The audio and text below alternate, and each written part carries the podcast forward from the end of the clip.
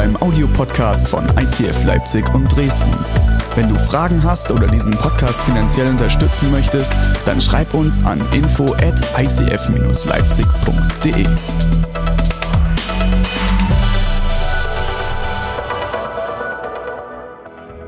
Er kennt deinen Namen.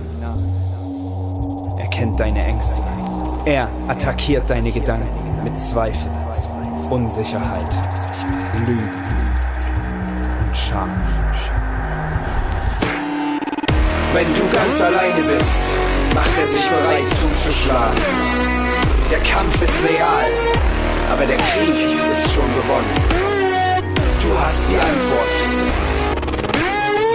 wenn der Feind anklopft.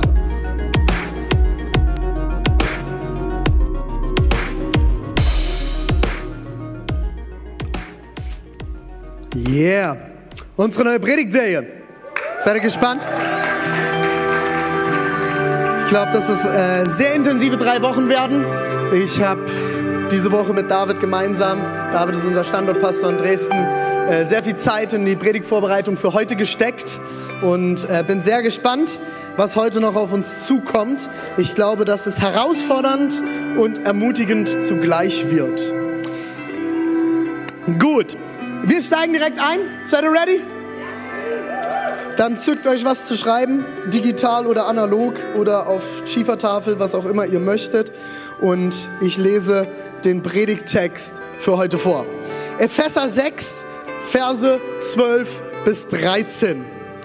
Wir kämpfen ja nicht gegen Menschen aus Fleisch und Blut, sondern gegen dämonische Mächte und Gewalten, gegen die Weltherrscher der Finsternis, gegen die bösartigen Geisteswesen in der unsichtbaren Welt. Greift darum zu den Waffen Gottes, damit ihr standhalten könnt, wenn der böse Tag kommt und dann, wenn ihr alles erledigt habt, noch steht.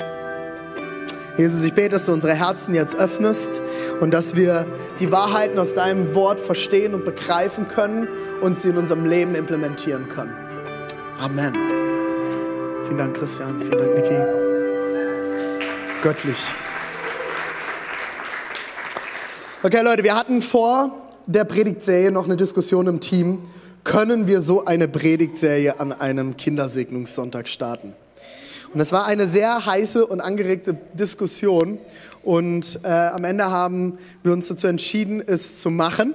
Auch wenn das Thema kontrovers ist, wenn das Thema vielleicht provokant ist und wenn das Thema kantig ist und den ein oder anderen herausfordern wird. Aber wir haben uns dazu entschieden, diese Predigtserie trotz allem zu machen. Nicht, weil wir dem Feind mehr Raum geben wollen, sondern weil wir gesagt haben, wir möchten, dass unsere Kirche den Feind besser versteht. Weil das ist die Grundlage für gute Kampfführung. Zu wissen, wer dir gegenübersteht, die Taktiken des Gegenübers zu verstehen. Das Weltbild einzuordnen, das die Bibel uns gibt. Und zu lernen, den Kampf zu kämpfen, den wir kämpfen sollen. Und gerade als Eltern, liebe Eltern, deren Kinder wir heute gesegnet haben und alle anderen Eltern. Das hier ist ein großer Teil der Grundlage, auf die wir auch unsere Erziehung aufbauen. Wir wissen, wir kämpfen nicht gegen Fleisch und Blut, sondern gegen Mächte in der geistigen Welt. Und das ist genauso präsent in unserer Familie, wie wir das in der Kirche präsent halten. Und es fängt aber für mich bei allem damit an, dass ich mein Weltbild anpassen muss. Wusstest du, was die größte Waffe des Feindes ist? Lüge. Ich will es noch konkreter. Die größte Waffe des Feindes und mit der er in unserer säkularisierten westlichen Welt gewonnen hat, ist, dass wir sagen, ihn gibt es nicht ist, dass wir sagen, ihn gibt es nicht. Theologen, Bibelwissenschaftler, wenn man das dann überhaupt noch so nennen kann, an unseren Universitäten bestreiten die Existenz des Bösen. Die große Kirche hat meines Erachtens nach an ganz vielen Stellen an Kraft verloren. Und in Klammern, auch wenn ihr unseren Podcast hört, ich ehre und liebe die große Landeskirche. Dort bin ich reingeboren, dort komme ich her, dort habe ich meine Wurzeln. Aber ich glaube, an vielen Stellen hat unsere große evangelisch-lutherische Landeskirche an Kraft verloren, da wir in der Theologie das Böse rausgestrichen haben. Wo kommt das her? Aus dem Humanismus alles ist doch gut und jeder ist gut. Und wir glauben an das Gute und wir glauben an die Liebe. Und all diese Dinge sind richtig und gut. Aber ohne Böse kein Gut. Ohne Böse kein Gut. Das gehört immer dazu. Und die Bibel lehrt es von Anfang bis Ende. Von 1. Mose Kapitel 1 bis Offenbarung, das letzte Buch in der Bibel. Es, es gibt einen Kampf um dich und mich, um jeden in diesem Raum, in unserer Region, zwischen Gut und Böse. Der darum kämpft, dein Herz zu erreichen und dein Herz zu erobern. Das Problem ist, wenn wir sagen, es gibt nichts Böses, hat der Feind gewonnen, weil wir ihn ignorieren. Ich weiß nicht, ob du dich mal irgendwann mit Krieg beschäftigt hast. Ich habe in meiner Familie einige Soldaten und ähm, da kommt man immer mal ins Gespräch und ich finde das ganz, ganz spannend, weil die Bibel spricht von einem Reich Gottes und spricht von geistlichen Kämpfen. Das heißt, hier herrscht ein geistlicher Krieg. Das heißt, wenn ich in der Bibel bestimmte Dinge verstehen muss, selbst wenn ich vielleicht Pazifist bin, muss ich verstehen, was Krieg bedeutet. Und ich weiß nicht, ob du dir vorstellen kannst, dass du in den Krieg ziehst und du stehst vor deinem Feind und der Feind steht mit dem Panzer vor dir und du sagst, dich gibt's gar nicht. Entschuldigung, was machst du hier? Dich gibt's gar nicht. Kannst du bitte wieder gehen? So wirst du keinen Kampf gewinnen. Das Einzige, was du damit machst, ist verlieren. Es ist die größte Waffe des Feindes in unserer neuen westlichen Zeit, uns weiß zu machen, dass das Böse nicht existiert. Es gibt nur Gut, der Mensch ist nur gut, der Mensch ist nur Liebe. Interessant ist, wenn ich mir die Welt anschaue, lehrt die Welt mich etwas anderes. Der Mensch ist leider nicht nur gut, oder? Also, wenn ich alleine mich betrachte, bin ich leider an sehr vielen Stellen nicht nur gut und treffe nicht in erster Linie Entscheidungen nur für andere, oder? Wenn man doch mal ganz ehrlich zu sich selbst ist. Lassen wir mal die anderen raus, okay? Bleib mal komplett bei dir. Triffst du Entscheidungen immer für andere und nicht für dich? Immer. Immer. An alle, alle guten Christen in diesem Raum, okay? Meine lieben heiligen Geschwister, die täglich ihre stille Zeit machen, eine Stunde beten, jeden Morgen Erfüllung mit dem Heiligen Geist, jeden Tag frisch getauft ins neuen in den neuen Tag hinein. Selbst wir sind manchmal, haltet kurz den Kindern die Ohren zu, Arschlöcher. Ich arbeite seit zwölf Jahren in verschiedenen Kirchen. Und ich habe selten in meinem Leben so viel Verletzung und Schmerz erlebt wie in Kirche. Warum?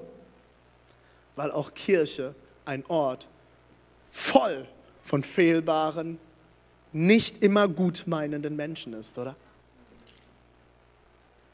Wir alle kennen Himmel. Wir alle kennen Momente von Erfüllung. Wir kennen Momente von Freude, von Liebe, von völliger Glückseligkeit. Aber wir alle kennen auch Momente der Hölle. Wir kennen Momente, wo wir kämpfen, wo wir nicht ein- und auswissen, wo wir mit körperlichen Schmerzen kämpfen, wo wir mit Krankheiten kämpfen. Und liebe Eltern, als Eltern kennt man Schmerz und Hölle so gut wie niemand anderes. Weil wenn dein eigen Fleisch und Blut, deine Kinder leiden und du nebendran sitzt und du nichts tun kannst, das ist Hölle. Das sind Momente, wo du Hölle und das Böse spürst. Und du spürst es mit allem, was du bist. Nee, gibt's aber gar nicht. Es gibt nur Gut. Es gibt nur Liebe. C.S. Lewis, ein sehr bekannter Autor, hat mal geschrieben, es gibt zwei Irrtümer über die Teufel, in die das Menschengeschlecht leicht verfällt. Sie widersprechen sich und haben doch dieselbe Auswirkung. Der eine ist, ihre Existenz überhaupt zu leugnen. Der andere besteht darin, an sie zu glauben und sich in übermäßiger und ungesunder Weise mit ihnen zu beschäftigen. Ist auch sehr bekannt und berühmt in christlichen Kreisen. Gibt so Sätze, wo ich ganz, ganz, ganz aufgeregt werde. Und das sind so Momente, wenn Leute den Teufel oder auch manchmal Gott als Entschuldigung für ihre Scheiße nehmen. Gibt so Formulierungen. Ich bin halt in Sünde gefallen. Habt ihr mal überlegt, was das eigentlich heißt? Hat die irgendwo da rumgelegen und du bist reingefallen? Hat ja, hat mir halt ein Bein gestellt, plumps, war ich in der Sünde drin, konnte ich nichts mehr machen, bin ich nicht rausgekommen. Hat der Feind hat mich zu Fall gebracht. Er kam dann, hat dich geschubst oder was? Ups. Gott hat mir gesagt, ich soll das nicht machen. Wisst ihr, wie Christen Schluss machen, Beziehung? Gott hat mir gesagt, die Zeit ist nicht mehr dran.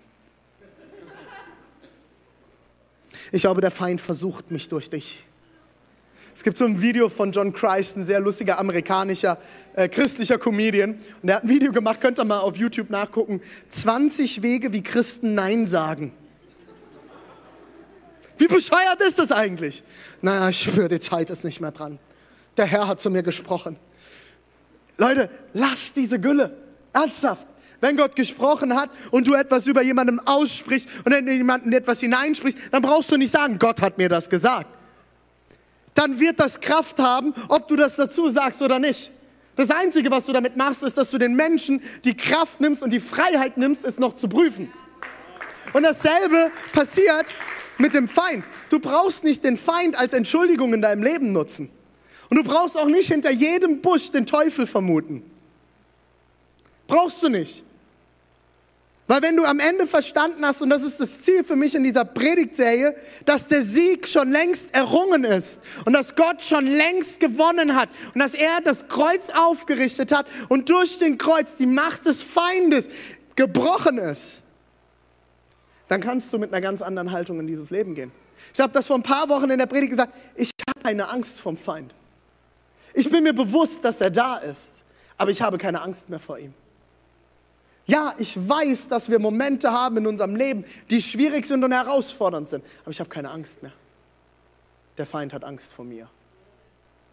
Und der Feind sollte Angst vor dir haben. Wenn Jesus Christus in dir lebt und du ihm nachfolgst, bist du eine Bedrohung für ihn. Ich will uns kurz mit reinnehmen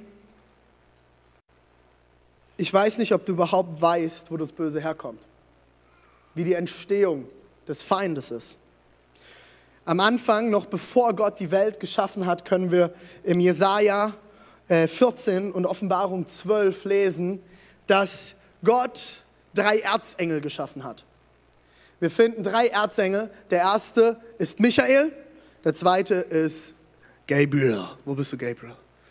Gabriel, du bist benannt nach diesem Erzengel. Wo sitzt er? Wo sitzt Gabriel? Ah, da hinten ist die asiatische Ecke. Gabriel. Der zweite ist Gabriel, äh, Erzengel Gabriel. Woher kennen wir den? Wo taucht er auf? Bei Maria, ja, das ist ganz toll. Wo? Geburt von Jesus. Bei der Ankündigung taucht der Erzengel Gabriel auf. Dritter ist Luzifer. Luzifer heißt König des Lichts, Morgenstern, der Lichtengel, der Lobpreisengel. Und Luzifer wird als der Lobpreiser des Himmels bezeichnet. Und jeder dieser Engel, dieser drei Engel, hat eine Herrscher von Engel um sie herum, die mit ihnen dienen in ihrem Bereich. Und der Erzengel Luzifer, der Lobpreisengel, hatte ein Drittel der Engel unter sich, die für den Lobpreis und die Ehre Gottes im Himmel zuständig waren. Es gab nur ein Problem. Luzifer hatte ein Problem damit, dass Gott alle Ehre bekommt. Er hatte ein Problem damit, dass sie Loblieder zu Gott singen und er eigentlich der ist, der die Loblieder singt und er nicht selbst die Ehre dafür bekommt. Was er getan hat, ist, er war neidisch und hat sich aufgelehnt gegenüber Gott. Und Gott hat kurzerhand ähm, entschieden, und im Lukas-Evangelium sagt Jesus das so lustig, er sagt, ich habe den Teufel wie einen Blitz vom Himmel fallen sehen. Und das ist genau der Moment, wo Folgendes passiert ist. Und Jesaja schreibt das so genial. Und Gott nimmt Luzifer mit all seinen Engeln, ein Drittel aller Engel, und schmeißt ihn aus dem Himmel. Und von dort aus ist die Aufgabe von Luzifer, sich Gott gleich zu machen. Er strebt an, sich Gott gleich zu machen und zu kämpfen. So, und ich sehe an einigen Gesichtern, während ich diese Geschichte erzähle, ernsthaft, René? Are you kidding me? Wirklich? Ich habe die Woche einen geilen Facebook-Post gehabt. Unter äh, meinem Predigt-Podcast hat jemand kommentiert, ernsthaft, an welchen von diesen 5200 Sky Daddies glaubt ihr denn? werdet erwachsen und hört auf, so eine Scheiße zu glauben, hat er mir gesagt. Stand da drunter. Und ich sehe, dass bei einigen von euch in den Gesichtern gerade ähnliche Ausdrücke sind. Man geht ganz schnell hin und belächelt irgendwelche anderen Religionen. Naja, äh, was sie da im Buddhismus glauben und im Hinduismus hier mit Reinkarnation und so. Also, hallo. Das, was wir glauben, ist manchmal auch interessant, oder? Wir glauben, dass Gott einen Engel geschaffen hat, der hat sich aufgelehnt, raus mit ihm. Hier hast du deine drei, ein Drittel aller Engelscharen und jetzt ist es deine Aufgabe, gegen mich zu kämpfen. Danach werde ich äh, von einer Jungfrau einen Sohn gebären lassen und der wird euch anführen. Das ist das, was wir glauben. Das muss man sich manchmal auch eingestehen. Das ist auf den ersten Moment mit unserem humanistisch aufgeklärten Denken etwas strange. Aber entweder wir sagen, wir glauben an das Wort Gottes und wir glauben, was in der Bibel steht, auch wenn es vor über 2000 Jahren noch in anderen Worten beschrieben wurde, als unser wissenschaftliches Denken das vielleicht heute beschreiben würde, in Klammern Schöpfung. Wusstest du, dass die Schöpfung kein wissenschaftlicher, biologischer Bericht ist? Ist es nicht. Und entweder ich glaube, was das Wort Gottes mir sagt, in seiner Aussage, die dahinter steckt, oder ich glaube es nicht. Für mich steht fest, Gott hat die Welt geschaffen. Für mich steht fest, Gott hat auch das Böse zugelassen. Warum? Weil jeder dieser Engel, genau wie du und ich, die freie Entscheidung hat, Gott die Ehre zu geben oder nicht. Gott hat keine Marionetten geschaffen. Du und ich, wir sind keine Marionetten. Wir haben die freie Entscheidung, nachzufolgen, zu glauben, zu ehren oder auch nicht. Und dieser Entscheidungsgewalt hat sich Luzifer bedient. Und er hat gesagt, ich entscheide mich dagegen. Aber diese Entscheidung hatte Folgen für ihn. Und in diesem Kampf stehen wir bis heute. In diesem Kampf stehst du und ich. Wir werden in den nächsten drei Wochen drei Topics haben, drei Oberthemen. Das erste ist, und das machen wir heute, er attackiert dich mit Lügen. Das zweite ist, er attackiert dich mit Anschuldigungen. Und das dritte ist, er attackiert dich mit Stolz. Wenn du siegreich leben willst, musst du wissen, wie der Feind denkt und tickt und versucht, dich auszutricksen. Ich habe das vor ein paar Wochen habe ich über den Löwen gepredigt. Jesus wird der Löwe von Juda genannt. Der brüllt und siegt. Wenn die Predigt nicht gehört hast, solltest du sie unbedingt noch nachhören. Wisst ihr, was mir nachher aufgefallen ist, was ich in der einen Bibelstelle völlig übersehen habe? Es heißt, der Feind streift umher wie ein Löwe. Wie ein Löwe. Er ist die Ausgeburt der Lüge. Mich fragen immer Leute, woher soll ich denn wissen, ob er mich anlügt? In dem Moment, wo er den Mund aufmacht, lügt er. Er kann gar nicht anders. Er kann nicht anders. Wir lesen im Johannes 8, 42 bis 44. Wenn Gott euer Vater wäre, hielt Jesus ihnen entgegen, dann würdet ihr mich lieben. Denn ich bin von Gott zu euch gekommen in seinem Auftrag und nichts, nicht aus eigenem Entschluss. Warum versteht ihr denn nicht, was ich sage? Weil ihr gar nicht fähig seid, mein Wort zu hören. Euer Vater ist nämlich der Teufel. Und ihr wollt das tun, was euer Vater will. Er war von Anfang an ein Mörder und hat die Wahrheit immer gehasst, weil keine Wahrheit in ihm ist. Wenn er lügt, entspricht das seinem ureigensten Wesen. Er ist der Lügner schlechthin und der Vater jeder Lüge. Das sind so die Verse, ich weiß nicht, wie es dir geht, wenn du Bibel liest, ich hoffe, das tust du, mehr als dass du Netflix schaust. Puh, das wäre mein Ziel. Ähm, dann äh, sind das so Verse, die man ganz, ganz gerne mal überspringt. Oder man liest sie, ich weiß nicht, ob du das kennst, manchmal lese ich und nach zwei Minuten frage ich mich, was habe ich eigentlich gelesen? Scheiße, ich habe darüber nachgedacht, was ich heute Mittag essen will. Äh, das passiert dann ganz gerne bei solchen Versen. Und dann liest man das, Leute, das ist Johannesevangelium. Und ich denke doch, die meisten von euch werden schon mal, wenn du länger in Kirche unterwegs bist, das Evangelium gelesen haben. Und trotzdem überliest man diese Verse. Ich habe diese Verse auch wieder gelesen und gedacht, wow, das ist krass. Die Ausgeburt der Lüge, der Vater der Lüge, er ist Lüge. Es fängt schon ganz am Anfang an. Garten Eden, völlige Nacktheit. Alles war möglich. Gott war da. Ich weiß nicht, ob du diese Geschichte mal gelesen hast aus dem 1. Mose 1 bis 3. Also 1. Äh, Mose Kapitel 1 und 3 bis 3. Da gibt es einen Vers, dort heißt es, Adam und Eva konnten die Schritte Gottes im Garten Eden hören. Ich weiß nicht, ob dir das bewusst ist. Ich gucke gerade in so viele ungläubige Gesichter, habe ich das Gefühl. Seid ihr da? Ja. ja das ist so, ein Deut so deutsch. Ne? Müssen wir jetzt kritisch gucken. Das ist ein kritisches Thema.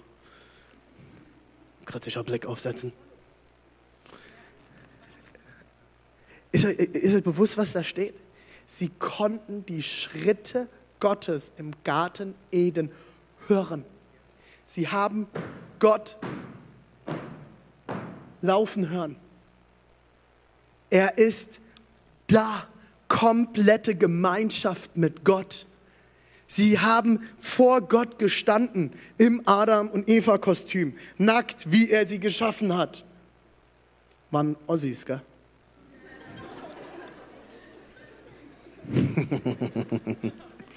An alle meine westdeutschen Brüder und Schwestern. Nacktheit ist schön. Und sie standen dort und sie hörten, wie Gott kam. Und sie hörten die Stimme Gottes direkt zu ihnen sprechen. Boah, wie krass muss das sein?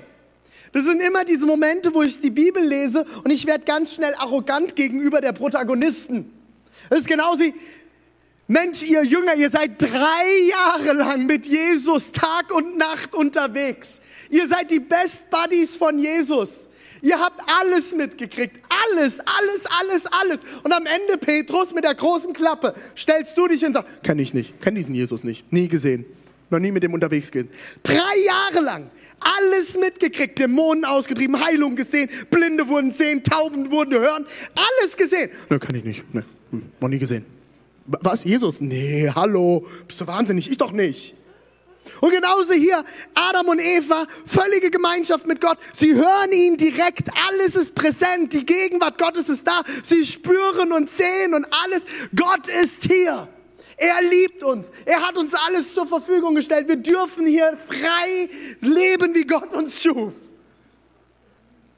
Und der einzige Auftrag, den er uns gibt, ist, seid fruchtbar und mehret euch. Halleluja!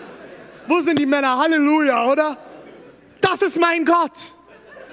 Seid fruchtbar und mehret euch. Ich mache euch 800 Liter Wein. Das sind die Geschichten, über die wir reden müssen. Aber dann, Leute, und das ist der Moment, wo ich unbarmherzig werde, ganz schnell, kommt diese blöde Schlange. Und ich weiß nicht, ob der bewusst ist, in der Zeit, wo der Text aufgeschrieben wurde, Und der Text wurde wahrscheinlich zur babylonischen Gefangenschaft geschrieben, die Schöpfungsgeschichte. Und in dieser Zeit wurden Tiere verwendet in Schriftstücken, weil man noch, äh, man kannte, ähm, man kannte in der Literatur zu dieser Zeit nicht, dass man mit sich selbst Gespräche führt. Kennt ihr das? Meine Frau macht das ganz viel. Es war, eine, es war eine der spannendsten Sachen, als wir geheiratet haben und uns besser kennengelernt haben. Meine Frau läuft durch Haus und, und ich sage, Schatz, hast du was gesagt? Ja, ich rede nur mit mir selbst. Hast du keine Freunde, Schatz? Es, es war am Anfang echt schwer für mich, dass ich eine Frau habe, die durchs Haus läuft und den ganzen Tag mit sich selbst redet. Ich muss äh, Notiz an mich selbst. Ich muss äh, heute und, äh, ähm, einkaufen. Oh, Scheiße, habe ich wieder vergessen. Und die läuft den ganzen Tag durchs Haus und redet mit sich selbst. In der Literatur damals gab es das nicht. Man hat keine Selbstgespräche verfasst. Wenn ein, ein Autor ein Selbstgespräch niedergeschrieben hat, hat er ein Tier als Symbol verwendet, mit dem der Protagonist spricht. Und jetzt kommt folgende Situation. Adam und Eva sind im Garten und die Schlange kommt und spricht Eva an. Ganz lange habe ich dort gestanden, habe gedacht, Ah, die Schlange, der Feind kommt. Also in meinem Leben muss das auch so sein, dass da irgendein Tier kommt und mich anspricht. Also wenn ich ganz ehrlich bin, keiner meiner Kämpfe im Leben hat so ausgesehen, dass ein blöder Köter zu mir kam und gesagt hat, hey Junge, schau dir mal die heiße Frau an. Wow. Keiner, oder? Und wir stellen uns das so vor, diese Schlange kommt und sagt, Psst, Eva. Und dann stellen wir uns das so vor. Eva, komm mal her. Leute, das ist, das ist ein literarisches Werk, ganz einfach. Was, der, was die Schreiber dort schreiben ist, Eva hat angefangen, in sich einen Kampf zu fechten. Die Schlange ist ein Symbol für den Kampf, den Eva in sich selbst auf einmal gespürt hat. Und sie spürt, sie sieht diesen einen Baum, an den sie nicht dran dürfen. Alles dürfen sie essen, alles. Alle Äpfel, alle Kirschen, alles. Stachelbeeren, alles dabei. Nur dieser eine blöde Baum nicht. Und Eva, liebe Frauen, da, da bewegen wir uns nicht hin. Und diese Eva, Hätte auch Adam gewesen sein können, warum auch immer das jetzt Eva war. Und Eva steht dort und sagt, warum dürfen wir eigentlich von diesem Baum nicht essen? Und die innere Stimme, und wir alle kennen diesen Kampf, jeder von uns kennt diesen Kampf. Jeder. Ob du mit Gott unterwegs bist oder nicht, egal wie du das in deinem Leben nennst, dann nenn es, dass du einen Kampf mit dir selbst hast, dass irgendwas Schlechtes in dir manchmal hochkommt. Vielleicht ist das deine Kindheit oder was auch immer. Benenn es, wie du willst. Aber jeder kennt diesen Kampf in sich. Und du spürst, irgendetwas steht in dir auf und versucht dir zu sagen, du sollst etwas tun, von dem du genau weißt, dass es nicht gut ist. Und Paulus beschreibt das im Römer 8 bis 10. Du weißt, es ist nicht gut und du tust es trotzdem. Wir alle kennen das, oder? Wir alle kennen es. Du weißt, es ist nicht gut und du tust es trotzdem. Und Eva steht dort und denkt, oh, wenn ich nur von diesem Baum essen dürfte. Du darfst von allen Bäumen essen. Warum dieser eine? Oh, dann kriege ich Eck. Und es das heißt im 1. Mose 3,1, die Schlange war listiger als all die Tiere, die Jahwe Gott gemacht hatte. Sie fragte die Frau, hat Gott wirklich gesagt, dass ihr von keinem Baum im Garten essen dürft? Der erste Punkt heute, Frage. Und da kannst du einen drauf lassen. Der Feind kennt Gott. Er hat an seiner Seite gestanden. Er hat im Himmel gelebt. Er weiß ganz genau, was im Wort Gottes steht. Der Feind kennt das Wort Gottes besser, als du es jemals kennen wirst. Und er wird immer hingehen und das Wort Gottes nehmen und wird es rumdrehen. Er wird es rumdrehen. Er wird es in Frage stellen. Er wird es verwenden. Glaubst du wirklich? Glaubst du das wirklich? Glaubst du wirklich, dass dieses Buch Gottes Wort ist? Eine der größten Fragen in der modernen Theologie. Glaubst du wirklich, dass das hier Gottes Wort ist? Glaubst du wirklich, dass Gott alles in der Hand hat? Glaubst du wirklich, dass deine Frau dir treu ist? Glaubst du wirklich, dass Treue Gottes Idee war? Glaubst du wirklich, dass wir unsere Kinder im biblischen Sinne erziehen sollten? Es gibt doch noch so viel anderes. Glaubst du wirklich, dass es den Feind gibt? Glaubst du das wirklich? Kennt ihr die Gedanken? Glaubst du wirklich, es war Gottes Idee, dass er Ehe geschaffen hat und das als den besten Platz für Sexualität ausgewählt hat? Fühlt sich doch gut an. Es kann nicht verkehrt sein. Es fühlt sich doch gut an, oder? Und in dem Moment passiert etwas bei Eva. Sie fängt es an zu glauben und stellt die Liebe und die Güte Gottes in Frage. Und damit fängt alles an. Leute, wichtig, wenn ihr nichts mitnehmt heute, diese eine Sache. Wenn du die Güte und die Liebe Gottes in Frage stellst, ist es immer einfacher, nicht zu gehorchen. Wenn du Gott nachfolgen willst und du willst Dinge in deinem Leben implementieren, wenn der Feind es schafft, wie er es bei Eva geschafft hat, wow, perfekter Sound. Probieren wir nochmal. Müssen wir noch? Nee, noch nicht. Warte, warte, jetzt. Wenn der Feind es schafft, dir einzureden, Gott ist nicht gütig und Gott liebt dich nicht voll und ganz bedingungslos. Es ist immer einfacher, ihm den Rücken zu drehen und eigene Entscheidungen zu treffen. Das ist der, die erste Sache, die der Feind eigentlich immer tut. Und das zweite ist, der Feind verdreht Gottes Wort. Es geht weiter im Kapitel 3. Da sprach die Schlange zu der Frau, keineswegs werdet ihr sterben, sondern Gott weiß, an dem Tag, da ihr davon esst, werden euch die Augen geöffnet und ihr werdet sein wie Gott und werdet erkennen, was gut und böse ist. Er wollte wie Gott sein und weckte dieselbe Sehnsucht in Eva. Und das ist genau dasselbe, was in unserem Leben passiert.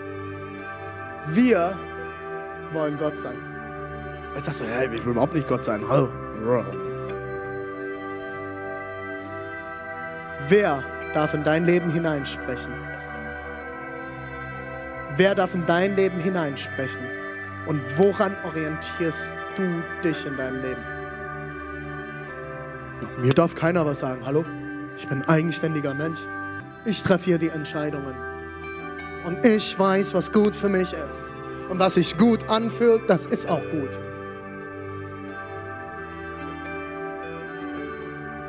Das ist verdrehte Wahrheit. Ja, du triffst die Entscheidung in deinem Leben. Mach das auch, nur mal so an meine Millennials-Freunde. Mach das auch, triff auch Entscheidungen, ne? Und übernimm Verantwortung. Aber weißt du, wenn er es schafft, dich von der Güte und der Liebe Gottes wegzudrehen und anfängt, die Wahrheit zu verdrehen und, dir und du anfängst zu denken, du weißt, was das Beste für dich ist. Das ist das, was die Schlange hier, Eva, versucht zu erklären. Und das ist genau das, warum Luzifer aus dem Himmel geflogen ist. Warte mal, warum sollte Gott eigentlich alle Ehre kriegen? Hey, ich bin doch der Lobpreiser hier. Ich muss die Autogrammstunde geben. Nicht Gott. Die Wahrheit wird verdreht. Wenn Luzifer verstanden hätte, dass wenn er anfängt, Lobpreis gegenüber Gott zu bringen, dass er allen Segen bekommt, den er sich nur vorstellen kann. Das ist die Wahrheit. Wenn du Gott nachfolgst, wird Segen in deinem Leben freigesetzt. Oh René, das sind immer so krasse Aussagen. Halleluja, das ist die Bibel. Das ist nicht von mir. Das ist dem Wort Gottes. Wer mich, wer mir nachfolgen will, befolgt mein Wort, sagt Jesus ganz klar in den Evangelien. Dann folgen wir nach. Dann will ich herausfinden, was sagt das Wort Gottes, weil ich verstanden habe, Gott liebt mich. Gott hat mich geschaffen und er weiß, was das Beste für mein Leben ist. Und dann frage ich nicht irgendwelche blöden Ratgeber und nicht irgendwelche blöden Bücher in erster Linie. Dann schaue ich nicht in irgendwelche Klatschmagazine, wie das irgendwelche bescheuerten Promis machen, sondern ich schlage die Bibel auf und frage, Jesus, was sagst du mir? Und dann muss ich wissen, was dort steht, sonst verstehe ich nicht, wo der Feind anfängt, die Wahrheiten umzudrehen. Und die größte zweite Waffe des Feindes in unserer westlichen Welt ist, dass der Feind unsere Theologie so verdreht und so vernichtet, dass wir gar nicht mehr erkennen, was die Wahrheit Gottes ist. Dass wir weglaufen und es ist so verdreht, so twisted, dass wir glauben, naja, die Bibel ist nicht mehr ganz Gottes Wort. Ist, äh, die Bibel sagt ganz klar, sie ist Gottes Wort. Und entweder ich suche da drin und versuche herauszufinden, was Gott für mein Leben zu, bereit hat, oder ich mache es nicht. Aber dann brauchst du dich nicht wundern, wenn der Segen Gottes auch an bestimmten Stellen nicht in deinem Leben implementiert ist. Wenn du immer mit Schulden und Finanzen struggles und du sagst, du bist Christ, aber du bist nicht bereit, deinen zehnten Teil zu geben, so wie es die Bibel beschreibt, die Erstlingsfrucht, das Erste, was ich gebe ins Reich Gottes, sind 10% von allem, was Gott mir anvertraut hat. Naja, meint er jetzt wirklich 10%? Also wirklich 10, 10% von 100%?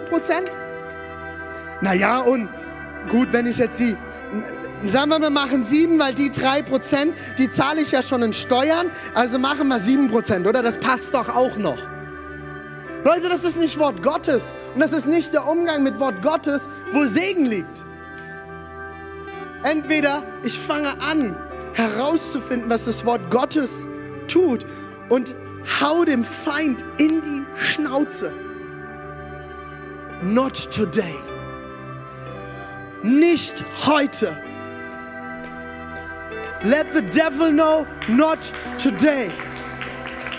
Und ich versuche herauszufinden, was sagt das Wort Gottes. Im Namen von dem, vor dem jeder Dämon und alles andere weichen muss. Jesus Christus. Darauf berufen wir uns. Und du, ich weiß nicht, ob dir bewusst ist, Jesus hat genau dieselben Kämpfe gekämpft. Wo hat Jesus den Kampf mit dem Feind ausgefochten? In der Wüste. 40 Tage. Wann hat der Feind Jesus angegriffen? Was sagt? Als er am schwächsten war. 40 Tage gefastet. 40 Tage gefastet und dann kommt der Feind. Dann kommt der Feind und er spricht ihn an. Und er fängt an, das Wort Gottes zu verdrehen. Hey, wenn du Gottes Sohn bist, dann kannst du zu diesem Stein sprechen, werde Brot. Und es wird Brot. Aber wisst ihr, was Jesus antwortet? Der Mensch lebt nicht von Brot allein. Das Wort Gottes verstanden, Jesus. Er lässt sich nicht verarschen. Er, er, er durchblickt sofort. Hätte Jesus aus diesem Stein Brot machen können? Halleluja, natürlich. Klar, er ist Gott. Er ist ganz Gott und ganz Mensch. Aber er durchschaut und durchblickt, was der Feind hier vorhat.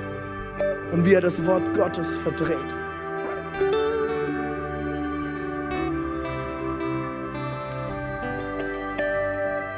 Vielleicht sagst du, mich hat der Feind noch nie angegriffen.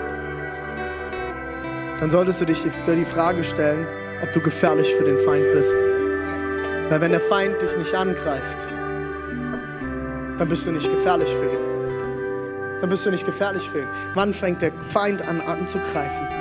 Wenn du Menschen aus der Hölle reißt. Dann klopft der Feind an. Wenn du großzügig bist, dann klopft der Feind an weil Großzügigkeit ist Liebe in Aktion. Wenn du andere segnest, klopft der Feind an. Wenn du mit deinem Partner in Reinheit leben willst, garantiere ich dir, klopft der Feind an. Wenn du deine Gaben nutzt, wenn du dein Leben investierst, wenn du dein Leben gibst für andere, dann klopft der Feind an. Und er wird dir sagen, oh, was ist denn mit dir?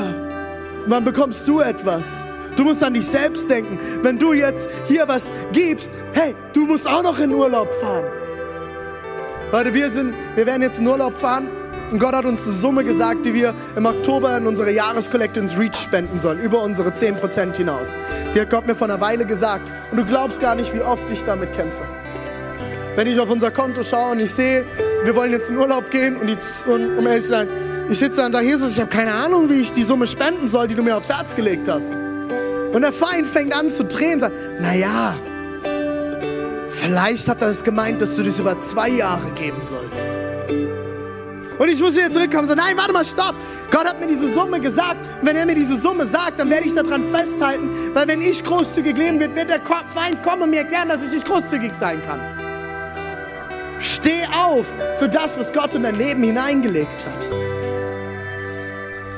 Ich will schließen mit Vergleichen.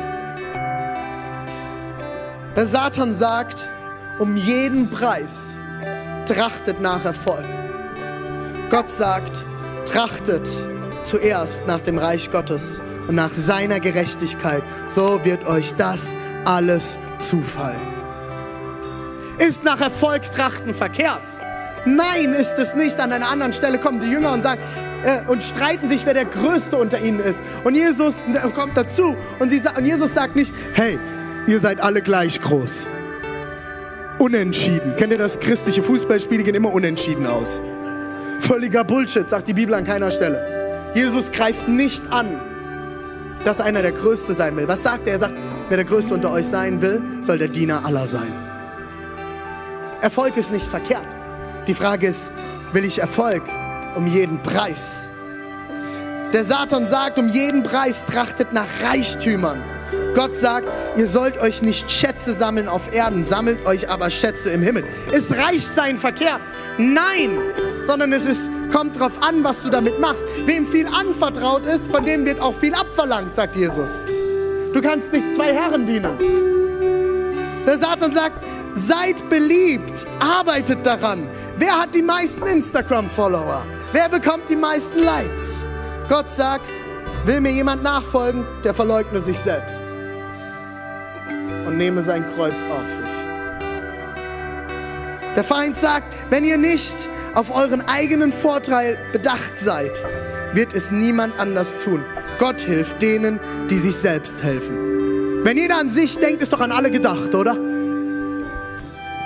Gott sagt, tut nichts aus Eigennutz oder um eitler Ehrenwillen, sondern in Demut achtet einer den anderen höher als sich selbst.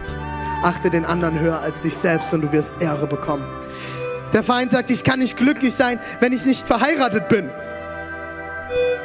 Oder ich kann nicht glücklich sein, wenn ich nicht alleinstehend bin.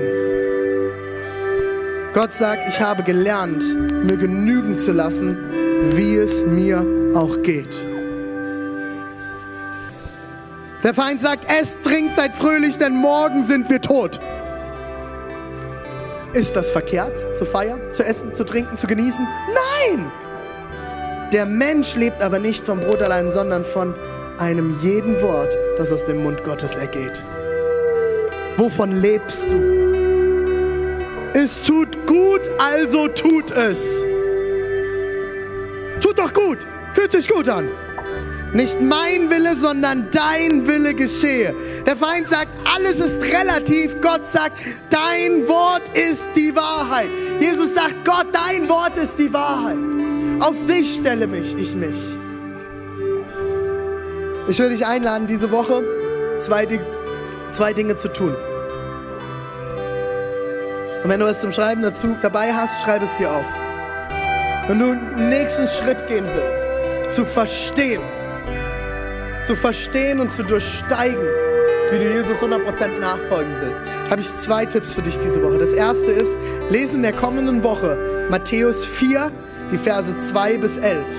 Matthäus Kapitel 4, Verse 2 bis 11. Wenn du keine Bibel hast, kannst du dir hinten bei uns eine abholen kommen.